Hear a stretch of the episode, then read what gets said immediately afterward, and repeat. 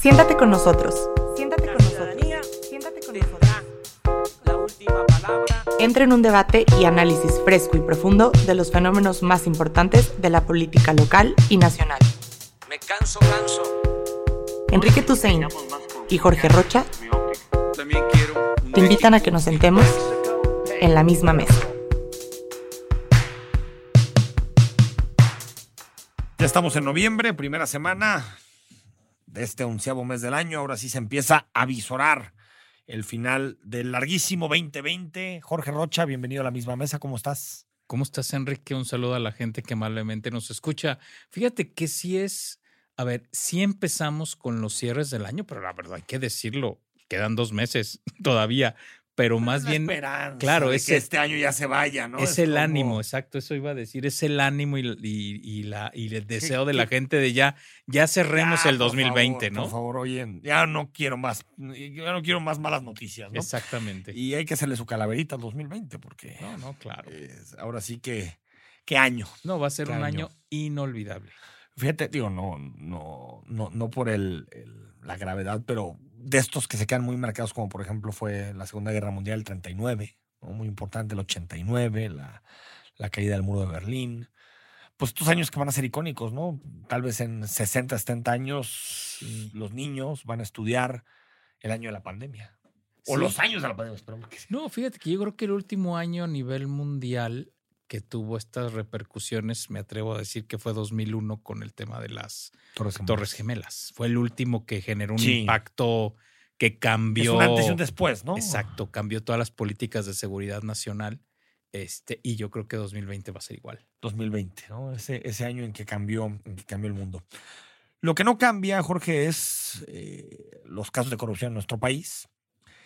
Y eh, bueno, hay tantas hebras, tanto análisis de lo que fueron los sexenios anteriores, que un casito, el de la estafa maestra, había quedado, no te diría que relegado, pero no había tenido los focos que tenían No, otros, ¿no? Como no. por ejemplo el caso Lozoya o los casos relacionados con Pemex, la Secretaría de Energía en su momento, que fueron Los, casos los de gobernadores. los de gobernadores. Claro. Y estafa maestra quedó un poquito relegado dentro del análisis. Hoy reveló Grupo Reforma que Emilio Cebadúa, mano derecha de Rosario Robles y muy cercano también a Enrique Peña Nieto, es ya testigo protegido. Se presentó por motivación propia en el Ministerio Público, en la Fiscalía. Y pues dijo, yo estoy dispuesto a soltar y apuntar para todos lados, en particular para el presidente y para Rosario Robles siempre y cuando me garanticen inmunidad procesal, me garanticen un buen trato con la fiscalía. Y pues lo dijo en su momento Jorge y creo que está claro dentro de la forma en que los sucesos se han ido deviniendo. Pues Cebadú es un hombre clave, es tal vez el cerebro financiero de la operación, conoce todo y pues esta ya parece que igual que en el caso Lozoya, la bala empieza a acercarse mucho, mucho, mucho al expresidente Peña Nieto. Sí, fíjate que, a ver, sí quisiera hacer notar una particularidad de este caso. Y es que es donde, al menos por los reportajes que se hicieron previamente de Mexicanos contra la Corrupción en alianza con Animal Político, es donde se ven mejor las tramas. Es donde se ve, va- ve mejor este asunto de las triangulaciones, es donde se ve mejor esta implicación de muchos entes públicos para poder armar el, el fenómeno de la corrupción. Creo que esa es la particularidad que tiene el Sí, caso. se necesitaba una ingeniería Sí, del de- saqueo, ¿no? Exacto. Y entonces, en ese sentido, el hecho de que se pueda abrir el tema, bueno, que también hay que decirlo, no son montos menores los que se están No, no, no. hablando ahí de ninguna incluso forma, ¿eh? cre- Creo que el de, el de. Digo, hay que ver en qué acaba el de Lozoya, pero la estafa maestra en términos presupuestarios es la peor. Sí, exacto. De todas, mucho más que la Casa Blanca, mucho más que cualquiera. Sí, entonces no es, no es menor. Y si efectivamente se evadúa, puede nutrir la investigación con todos estos temas, este, la verdad es que sí se va a destapar una, pues una caja de Pandora, ¿eh? Sí, después tiene que probarlo. Claro. tiene que tener eh, las facturas, los planes, tiene que tener todo a la mano, que es a veces lo que le ha faltado a Lozoya, porque Lozoya realmente lo que ha tenido es un video, no el de los billetes ahí en el, en el Senado. El resto, todavía faltan cosas por probar, ¿no? Pero esta figura empieza a tener peso, la figura del testigo protegido, el soplón. Que son, fíjate, Cebadúa, creo, y Lozoya tienen co- muchas cosas en común, pero tal vez la más importante es que son esos, operadores financieros. Exacto. Son, y tal vez es lo que se tiene que hacer para desentrañar las tramas de corrupción, jalarte al que tenía la cartera. Claro. Que al final a los dos son como los tesoreros de cada una de sus tramas de corrupción. Lo que pasa es que estos, en estas tramas que son ya tan complejas, el único o los únicos que tienen la, el hilo del dinero son estos- este tipo de personajes. Ellos saben a quién les dieron, Exacto. dónde, qué de, cuentas. de dónde llegó, para dónde fue, quiénes lo recibieron, qué le tocaba a cada parte de la cadena. Entonces, por supuesto que es un tema importante. Ahora, yo creo que Sebadúa, este, yo supongo que debe traer algo de, de casos, porque Sí, a ver, sí. si vimos, si vimos que para, por ejemplo, esto último del hermano del, del presidente graban la conversación, seguramente tenemos un montón de grabaciones, de llamadas, de todo eso, que la gente que hace Sí. estas cosas, yo creo que aprendieron que se tienen que ir Sí. protegiendo, ¿no? Y, y fíjate, es que decían, había mucho debate sobre la figura del testigo protegido. Y si en el caso de Cebadú y Lozoya, que ambos, todo indica que son bastante corruptos, sí era propicio otorgarles esta inmunidad con tal de dar información. Yo creo que sí. O sea, si tú me pones a, con la información que tenemos ahorita, en la balanza una cosa y la otra, lo que podemos ganar y lo que podemos perder a través de esta figura, pues claramente se gana en términos de conocer cómo se operaba y también en términos de que alguna parte de ese recurso pueda volver, claramente. Y lo otro, sin estas figuras no se va a saber. No, Es no- que hay alguien, se vuelven ingenierías tan complejas, porque eh, si una ley encima de otra, otra, entonces obligó a darle la vuelta a ingeniería, arquitectura de la corrupción, que solamente estos cerebros de la trama te pueden dar la información, si no ni siquiera sabes por dónde empezar a buscar.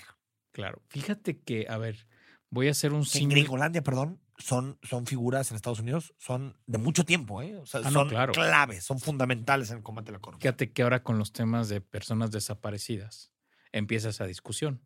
Porque precisamente para encontrar cuerpos o encontrar personas, los únicos que soplón? saben son los que lo hicieron. Y entonces dicen, pues, a- a- Los tienes de dos. claro, O empezar a investigar por todos los lugares donde puede Claro. ser, o mejor, dar algún tipo de beneficio penitenciario y que te den Exacto. la información de primera exacto. mano. Y entonces ya resuelves, ¿no? O sea, o empiezas a resolver mucho, mucho mejor. Está, digo, es un, obviamente son temas, bueno, los dos son sumamente delicados, pero en Sí, ambos una estás está- viendo, son personas. Claro, son personas, pero acá también es un poco lo mismo. Es decir, si no tienes esas, esos operadores, entonces no tienes la trama o se te pierden partes de la trama. Sí, yo, yo creo que es una figura que, que debemos de tener en la lupa, que tiene que estar bien regulada, Sí, claro. pero no hay de otra. Si queremos conocer cómo han operado los corruptos en este país, necesitamos cuates de los corruptos que en este momento sientan algún incentivo de hablar y compartir esa información. Así es. No hay otra forma, ¿eh? A menos de que nos metamos a ver cuenta por cuenta. Oye, Jorge, nos acercamos al millón de casos en México. Millón de casos. Es. Y millón de casos con prueba PCR. Claro. La cifra seguro es incluso 5, 6, 7 veces mayor. Bueno, dicen que es ocho veces Bueno, mayor. O sea, el número ya es ocho veces. 8 millones. O sea, estamos hablando, sí, de que un 7% de la población. 7% de la población, yo Más creo que ya tuvo algún contacto con el virus, se contagió. Eh, en muertes también nos acercamos a las 100 mil muertes. Eh, pues no sé cómo le llamemos este segundo, hasta, pues, estamos digamos como en la segunda parte, ¿no? Una primera que, que comenzó muy natural, después llegamos, nos estuvimos en una meseta. Es una algunos- meseta alta en Un poquito de caída, ¿no? Un poquito de caída. Hubo, hubo algunos estados que sí tuvieron caídas Caída, sí, significativas. por- bueno, la Ciudad de México. La. Ciudad de México llegó a estar altísimo en un momento. Claro, y no, estados como Campeche, por ejemplo, que sí, una clara curva de, de este Sí, para abajo, por ejemplo. ¿no? descendente. Sí. Eh, pero, pues, tenemos enfrente un problema grave porque ya no podemos echar a mano de las mismas medidas que se tomaron en su momento. Ya la economía no, lo, no puede tolerarlo, las familias tampoco. Entonces, pues, enfrentarlo con lo poco que se tiene todavía de paciencia de la ciudadanía. Es un momento muy delicado porque, a ver, fíjate, en algunos estados, por ejemplo, Jalisco, donde en nunca hubo bajada. Lo que Es que tuvimos muy una- lento al principio. ¿no? Exacto. Marzo, cuando México ya empezaba a ver, Jalisco estaba muy. Marzo y abril fueron en realidad buenos meses para Jalisco. Sí. Y se empieza a escapar, ¿te En acuerdas? mayo. En mayo con el, con el festejo de las madres. Claro, fue en el mayo primer- empezó y ya nunca bajamos. Nunca bajamos. Y ahora, y ahora además, ahora tenemos repunte, que es la, la palabra que están utilizando los especialistas en el tema. en- Dicen, en realidad, a ver, a diferencia de Europa, que Europa sí tuvo un rebrote, están en la fase del rebrote, en México estamos en el repunte. O sea, Sí. nunca realmente Por- se por- por terminó una de sencilla controlar. razón. Europa, por haber hecho, o buena parte de los países europeos, por haber hecho buen rastreo, por haber hecho suficientes pruebas, pudo controlar el virus. No, y confinamientos mucho más Muy agresivos. más severos. Por, por su estado de bienestar, Claro, nosotros no nos podemos claro. dar- dar- Pero, pero me refiero a que sí lograron controlarlo. Sí. Llegó un momento en el que ya no había virus. Sí. Tuvo que llegar alguien de afuera y volver a empezar el contagio comunitario. En México nunca hemos controlado el virus. Claro. Y sabes que en Europa además previeron que iba a haber segunda, segunda ola. ¿eh? Siempre, Siempre, siempre, lo dijeron. siempre. Nos va a volver a llegar. Mientras ¿eh? haya vacuna, mientras no haya vacuna, perdón, Exacto. va a haber Va- segundas, terceras y cuartas olas. Exactamente. eso- ellos lo tenían claro. Ahora, ¿por qué los asiáticos no? ¿Lo has preguntado? Yo creo que hay control de información. En China sí, pero en Japón Sí. y Corea no.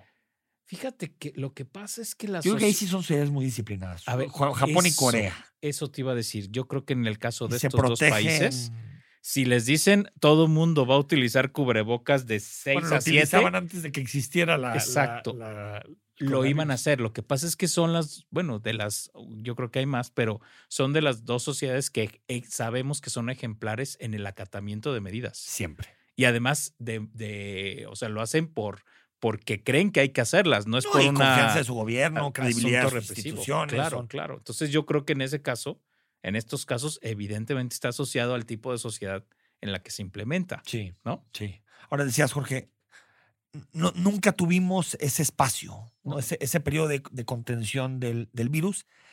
Y desde mi óptica, no lo vamos a tener. En México, hasta que haya vacuna, vamos a seguir presentando niveles altos, porque se hacen pocas pruebas, porque tenemos que seguir trabajando, por muchas variables que hacen difícil que en México veamos caídas como Sí. en otros lugares. Y fíjate que una cosa que lamento muchísimo en esta, en esto que dices que concuerdo, y es que, por ejemplo, ahora volviendo otra vez a los casos europeos, en Europa o en Asia incluso, los niños pudieron regresar a la escuela. Ahorita otra vez están confinados. de regreso, de vuelta. Pero nuestros niños y niñas llevan desde, o sea, van a terminar el año así. Son, van a ser 10 meses Qué de drama. confinamiento. Eso es un verdad, una verdadera tragedia. Sí. Y en un país tan poco preparado para Y- algo así. Y la verdad es que el sector educativo, las niñas, son los que están cargando el peso del Sí. medio control que tenemos. Y ¿eh? los papás. Y bueno, y los, obviamente los papás de los, de Que los tienen niños. que dar la escuela, clases, Claro, y- papás. y, la verdad es que esa parte a mí sí me parece sumamente lamentable. Sí. Digo, obviamente, y aunada al tema de los, de los muertos, que también es una, una verdadera tragedia. Que sigue habiendo un diferencial entre las muertes que se están reportando y lo que reconoce el gobierno. ¿No? Ahorita tenemos un diferencial. eh, digamos, si las muertes por cualquier variable se mantuvieran igual este año, o, o que aumenten un poquito por homicidio y eso, tenemos 200 mil homicidios que no se explican. O que tienen una parte de la explicación es COVID, que son noventa y tantos, pero hay otros 100 mil que no tenemos en dónde colocarlos. Que lo más seguro es que buena parte de esos también tengan que ver con el coronavirus. Bueno, de hecho, a ver, la experiencia cotidiana de muchos de nosotros es que mucha gente se está muriendo. Se está muriendo. Mu- y so- obviamente mucha gente de edad avanzada, este, gente de tercera edad, sobre todo. Digo, los casos de jóvenes sí son como que muy... Pero, por ejemplo, nos decía el secretario de. Salud de Jalisco que la tasa de mortalidad entre jóvenes entre 18 y 30 años se incrementó 42% en los últimos 15 días. O sea, no, no es un asunto nada más de Claro. personas de la tercera edad. También se está extendiendo tanto el virus que incluso alcanza a llegar a, a los jóvenes, los que, jóvenes. que- que se sienten más seguros. De pronto, Sí, ¿no? pero digo, y esto tiene que ver con, yo creo que nunca vamos a saber los efectos hasta que alguien haga los estudios comparativos para ver si hay otras variables, pero efectivamente, a ver, sí estamos teniendo una cada vez más muertos, no reconocidos todos por COVID. Eso yo espero que sea una información que se pueda procesar posteriormente, pero sí, esto es una verdadera tragedia, ¿no? Es una verdadera tragedia y mm, pues hasta el próximo año. No, Hasta y sabes qué, año- y yo sí esperaría, ojalá, digo, obviamente ya lo que resta del año, quién sabe cómo nos vaya, pero yo sí esperaría, digo, la verdad es que a lo mejor son sueños guajiros de mi parte, pero sí esperaría que tanto el gobierno, los gobiernos de los estados, como el gobierno federal, ahora sí tengan una estrategia. Ahora sí, donde Sí. obviamente estén en esa tensión tan no delicada Sí, entre es- es- sector salud y economía. Sí, yo sigo viendo este, esta simulación de federación que somos, una simulación, y también eh, un asunto que es importante, que es pues cada uno con su ranchito. El- los reinos de taifas, ¿no? Así es. 32 reinos de taifas porque no se pueden poner de acuerdo en casi nada. Eh, no hay ni siquiera voluntad para ponerse de acuerdo. El, presidente dice que recibir a los gobernadores es manchar la investidura presidencial. Los gobernadores le siguen con, con- con- con su desafío al gobierno federal. Entonces, en un momento en el cual uno debería decir, a coordinarnos, es lo único. Tampoco estoy diciendo que hagan nada No, extraordinario no, nada. incluso, fíjate, eh, un caso que conozco bien. La relación entre el gobierno de España y Cataluña, que no se llevan nada bien, ha sido muy buena en la pandemia. La pandemia se pusieron de acuerdo. ¿Por qué? Porque dijeron, a ver, vamos dejando, Claro. yo, yo tengo un 50% de gente que sí quiere independizar. Yo no quiero que te independices. Bueno, pero eso no va a pasar el resto del año. ¿va? O, sea, eso, o eso no va a pasar antes de que haya vacuna. Este es un debate que no tiene que ver con tu frontera o mi frontera Claro. se pusieron tan de acuerdo que incluso ha tenido más problemas el gobierno de España con Madrid que con Cataluña. O sea, es algo que te habla de la lógica elemental más básica de la política. Ahorita no es un, es- un momento de confrontación, es un escenario de coordinación. No, mira, a ver, ahí te va lo que pasó. A- ver, Jalisco y Nayarit compartimos una ciudad que es toda la, la- la Bahía de Banderas, Uno de los Vallarta. centros turísticos más importantes Claro. del país. Cuando estaba eh, Nayarit en semáforo rojo y Jalisco en semáforo naranja, en Nayarit estaban prohibidas las playas y la gente entonces decía, ah, pues me voy a Jalisco a la playa porque allá sí están abiertas. Este fin de semana, este fin de revés. semana era al revés, ¿no? En, en, en Nayarit están en idiotez, semáforo, semáforo en- naranja. En una ciudad. En Jalisco estaba, estaban, bueno, también hay que decir, a medias. a medias, A medias. pero igual la gente, pues Sí, pero las playas están cerradas. claro, Ah. me voy a, a- A, a a- Nayarit. a San Pancho, me voy a. Claro. A Sí, porque estaba- estaban cerrando las playas de Puerto Vallarta Sí, a las sí, 3 sí. de la tarde. Para Pero seguirla, decía- vámonos para otro lado. Pues sí. Qué idiotes. O sea, es que de verdad son. Por Dios, eso está pasando este fin de semana. Sí. Y es una coordinación nula. elemental. nula. Elemental. Y tú dirías entre gobiernos que se odian profundamente, pero no es cierto. O sea, gobiernos que han tenido posibilidad, por ejemplo, de ponerse de acuerdo para presentar un proyecto, el de Nayarit, el de Jalisco, para el puente este que se quiere hacer. Claro. Ahí arriba, el Sí, sí. Entonces, bueno, eso, yo creo que nuestra clase política en general tiene muy poca altura política en estos momentos. Ahí nos damos cuenta que siempre están por encima otros intereses y no la salud de los ciudadanos. porque- Desafortunadamente.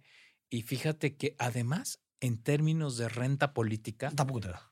No sí, te da. no te da. Y además, ponerse de acuerdo les daría mucho más. Mucho más. Mucho más. Sobre todo para salvar vidas, ¿no? que es Claro, lo importante. claro. Rosa Isela Rodríguez va a ser eh, secretaria de Seguridad, es secretaria de Seguridad ya.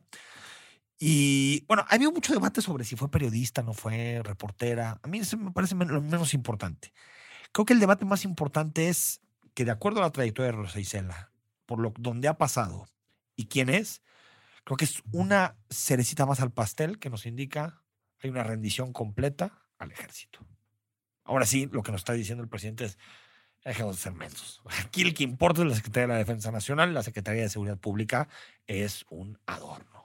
Tal cual. Adorno. A ver, es efectivamente concuerdo con tu con la cuestión. A ver, yo obviamente, bueno, se empezó a poner en tela de juicio algunas cosas del currículum de Rosa Isela. A mí también me ¿Y por parece que es un no, asunto eh? trascendente. Así como que Durazo dijeras, qué experiencia. en Ah, no, no, tenía no, Durazo". claro, claro, no. Pues no, lo máximo que había sido era secretario particular de Fox. Sí, fue lo, bueno, lo que, eh, su, bueno, su capacidad de chapulineo sí hay No, que- sí, pero sí es eh, para, para Se me hace muy interesante que en el caso de una mujer que yo que no tiene credenciales, pero más allá de debate, sí se ponga a debate su expertise Sí, sí. y no de, de durazo. De durazo. Claro. Claro.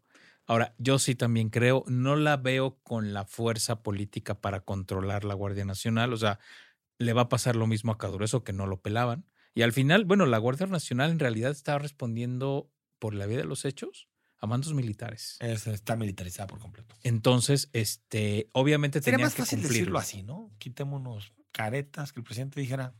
Sí, pero Porque esta idea de que la Constitución diga una cosa, pero en la práctica se, se hace otra.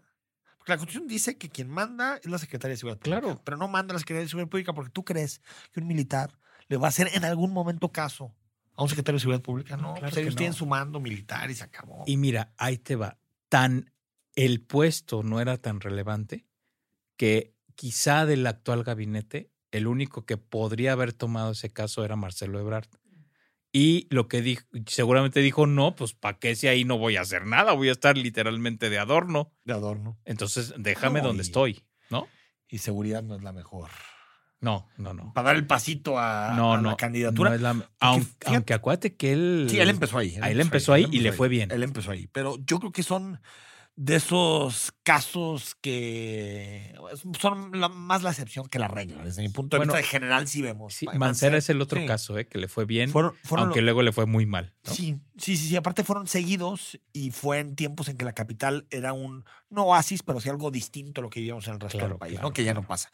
Y creo que en este periodo, Claudia Sheinbaum le ha ganado un poquito la candidatura presidencial, creo, a Marcelo. Tal vez a Marcelo sí por la cabeza le esté pensando volver Sí, a, hacer más contacto en territorio nacional. sí yo Una creo que Secretaría de Gobernación. A ver, obviamente la exposición que ha tenido Claudia Sheinbaum en la pandemia es Ha enorme. subido muchísimo. Es enorme. Empezó muy abajo, igual que el Faro. O sea, Claro. empezaron los dos muy abajo y la pandemia les ha ayudado a crecer. ¿no? Sí, sí, les ha ayudado a de crecer. popularidad. Porque además Claudia creo que en general es de las que mejor lo ha hecho, Claro. ¿no? Sí, No, y además- se distanció de la estrategia federal en el momento que tenía que maneja- y hacerlo. manejar ese, es- esa ciudad. Sí, es- con asuntos un de caos, pandemia es un caos. es verdad. O sea, sí está demostrando que puede. Oye, dejamos para la próxima, acabo de haber tiempo para hablar de la Alianza Federalista. Lo dejamos para la siguiente semana. Claro que que sí. ya nos, ya nos colgamos de tiempo. Un abrazo, gracias Jorge. Que estés muy bien. La próxima semana le seguimos. Recuerda que nos puedes encontrar en todas las plataformas. Solo busca en la misma mesa un podcast de 40 decibeles.